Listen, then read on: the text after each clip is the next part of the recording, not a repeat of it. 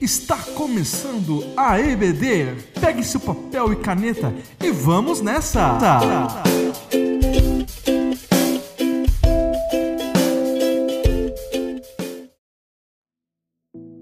Olá, aqui Cristina novamente e nós vamos continuar citando um pouco mais sobre o caráter de Jesus. E um subtítulo ideal para a conversa de hoje seria A Vida mais relevante de todas que já existiu ou vai existir. Existem e existiram vidas relevantes, e podemos citar Paulo, Estevão, Lutero, entre outros, mas a vida de Cristo é a mais relevante do que qualquer outra que já passou ou vai passar aqui na Terra. Para termos uma vida relevante, devemos focar na vida de Jesus no texto de Mateus 11, do versículo 2 ao 5, diz assim: Assim que no cárcere João ouviu falar sobre o que Cristo estava realizando, enviou dois dos seus discípulos para lhe perguntarem: És tu aquele que haveria de vir ou devemos aguardar outro? Jesus, respondendo, disse-lhes: Ide e contai a João o que estáis ouvindo e vendo. Os cegos enxergam, os mancos caminham, os leprosos são purificados, os surdos ouvem, os mortos são ressuscitados e as boas novas estão sendo, estão sendo pregadas aos pobres. Quando lhe é perguntado quem é, ele responde que os discípulos deviam falar a João aquilo que eles estavam vendo e ouvindo acerca de sua vida. Ou seja, as atitudes de Cristo evidenciavam o Evangelho. As atitudes de Jesus evidenciava, demonstrava quem ele era. A minha, a sua vida tem evidências do evangelho. Não se trata apenas de bons valores morais, mas sim de um estilo de vida que preza fazer a vontade do Pai, um estilo de vida baseado na vida de Cristo.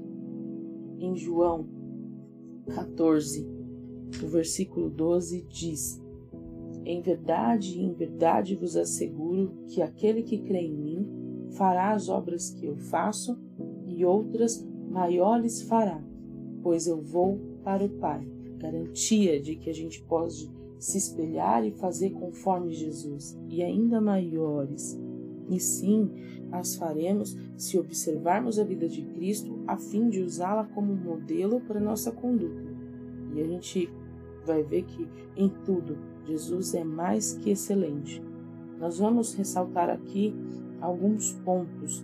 É, anote aí, coloque em seu caderno de estudo esses pontos e eu sugiro que depois você pesquise um pouco mais a respeito para que isso possa ficar afixado em seu coração e você encontre ao seu modo, as suas palavras, aquilo que é a vida de Cristo, observando pela palavra, orando ao Pai.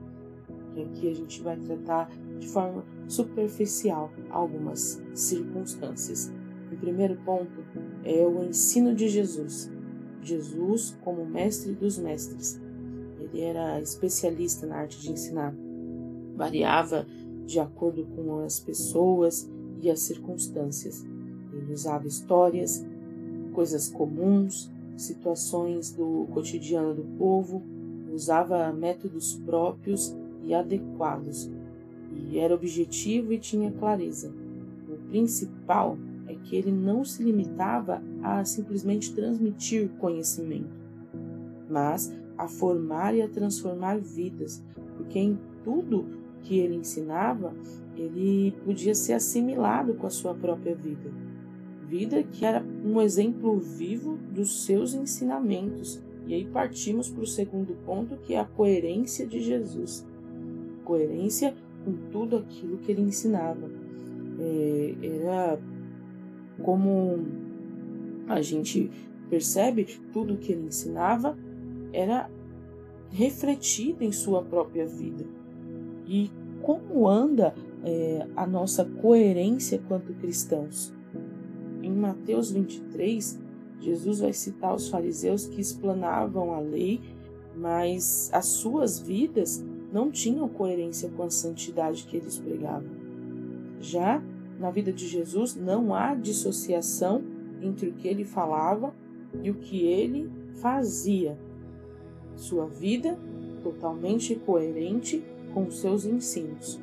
Ensinos universais que servem para toda a humanidade em todas as épocas e que a gente percebe que há exemplo. Às vezes a gente ensina algo e é necessário ter um exemplo para ficar mais fácil. E a gente tem tudo isso na vida de Jesus. Terceiro ponto, a obediência de Jesus. Em Lucas 22, o versículo 42, Jesus na cruz vai dizer assim: Pai, se queres, afasta de mim este cálice. Entretanto, não seja feita a minha vontade, mas sim o que tu desejas. A vontade do Pai acima de tudo. Por isso, ele é nosso maior exemplo de obediência. Ele fez tudo de acordo com o que o Pai ordenou. Obediência aparente é desobediência. Não venhamos nos enganar. O exemplo de Jesus é o padrão a ser seguido por nós a respeito de tudo, inclusive de obediência. Ele amou a Deus sobre todas as coisas e colocou a vontade do Pai acima da sua própria vontade. Quarto ponto: o amor inexplicável de Jesus. E esse nosso último ponto aqui. Ele amou e se entregou, e mesmo sem culpa alguma, e mesmo também sabendo o pior dos seus discípulos, ele os amou até o fim. A exemplo de Pedro. Em João 13, versículo 1, diz assim: Assim, pouco antes da festa da Páscoa, sabendo que Jesus havia, sabendo Jesus que havia chegado o tempo de Deus em que partiria deste mundo e iria para o Pai, tendo amado os seus que estavam no mundo, ele os amou até o fim. E aí a gente pode converter esse texto, esse amor até o fim, de o amor é, de maneira extrema, completa, de modo absoluto, até as últimas consequências, ou seja, a forma de Jesus amar, né, de amar até o fim, mesmo ele sabendo o pior de cada um de nós. E seu amor ele é único e é seu exemplo que devemos amar de forma sacrificial. Ainda no texto de João 13, o versículo 35 diz assim: Através desse testemunho, todos reconhecerão que sois meus discípulos, se tiverdes amor uns pelos outros. Não seremos reconhecidos como discípulos de Cristo pela nossa retórica. Nós é, seremos reconhecidos pelo amor demonstrado em nossas vidas. O amor é a maior das virtudes cristãs, maior que o conhecimento. O amor edifica e ele é maior que todos os dons, conforme citado lá em 1 Coríntios 13, 13. Deus é amor e o amor também é o cumprimento da lei. Em Mateus 22, versículo 37 ao 40, diz assim: Asseverou-lhes Jesus: Amarás o Senhor teu Deus de todo o teu coração, de toda a tua alma e com toda a tua inteligência. E este é o primeiro e maior dos mandamentos. O segundo, semelhante a este, é amarás o teu próximo como a ti mesmo. A estes dois mandamentos estão sujeitos toda a lei e os profetas. Aqui no versículo 37, Jesus cita Deuteronômio 6, versículo 5. Jesus foi o primeiro é, líder a combinar os dois mandamentos de amor para formar o mais sintético resumo da lei, onde prova que o amor é o resumo da lei.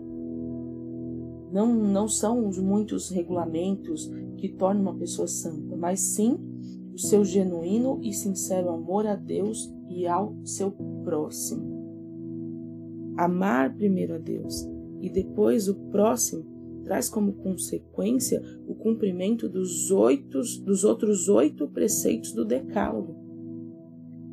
a finalidade da lei é amar. E porque eu amo a Deus em primeiro lugar e ao próximo como a mim mesmo, eu não faço mal, eu não cobiço, não, não faço as outras coisas que são descritas, porque eu amo. Jesus vai conseguir deixar isso ainda um pouco mais claro. No versículo que antecede lá em João 13, 34, a gente já leu 35, mas o 34 vai dizer assim: Um novo mandamento vos dou, que vos amei uns aos outros, assim como eu vos amei. Que dessa mesma maneira tenhais amor uns para com os outros. E é porque ele e, e porque ele é novo. É novo por causa do seu modelo, do seu exemplo. Porque às vezes eu posso pensar que quando eu amo o próximo como a mim mesmo, eu posso colocar um certo limite para esse amor. Não que isso seja sugerido aqui no, no Decálogo, mas quando eu amo como Jesus amou, é um amor perseverante, um amor sacrificial.